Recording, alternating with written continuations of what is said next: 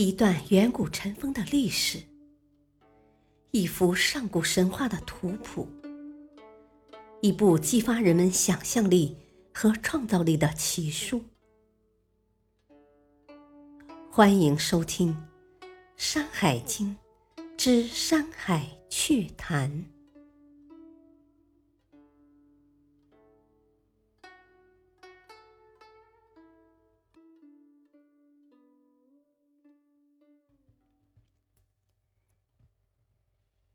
第三卷《大荒南经三》。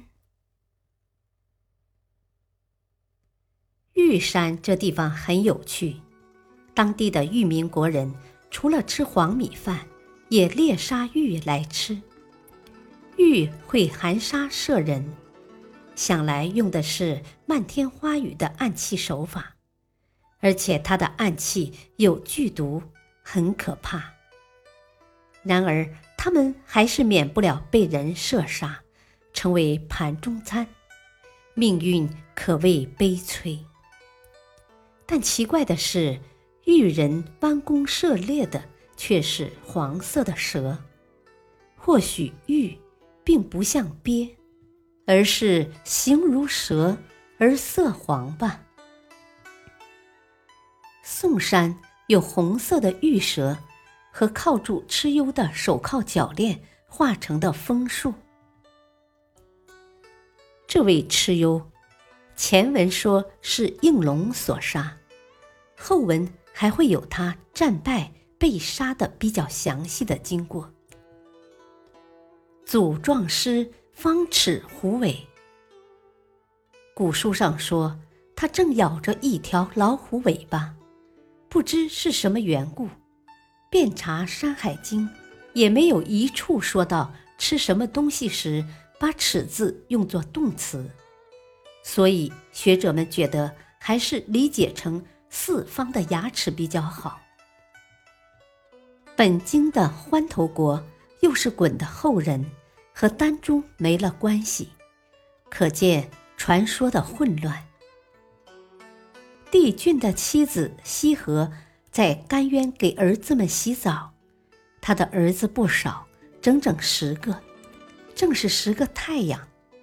我们前面说过，帝俊就是帝舜，但其实也不一定，因为这一位羲和如果真是帝舜的妻子，不但舜的妻子越来越多，前文已经有娥皇、女英和登比氏三个。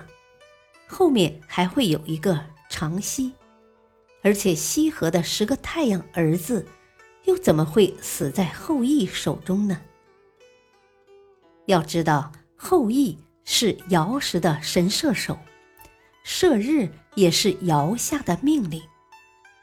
那时帝舜只怕还没娶娥皇和女英，也没有接受帝尧的禅让呢。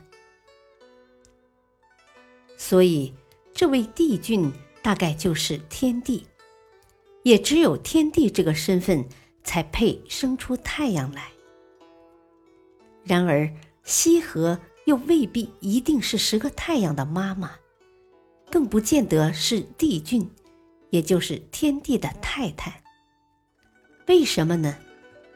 因为屈原在他的《离骚》中说：“吾令羲和。”迷结兮，望焉姿而勿追。屈原让羲和迷结，那是干什么呢？就是停车，望焉姿而勿追。看到焉姿山而离远一点，别望着靠近。又是为什么呢？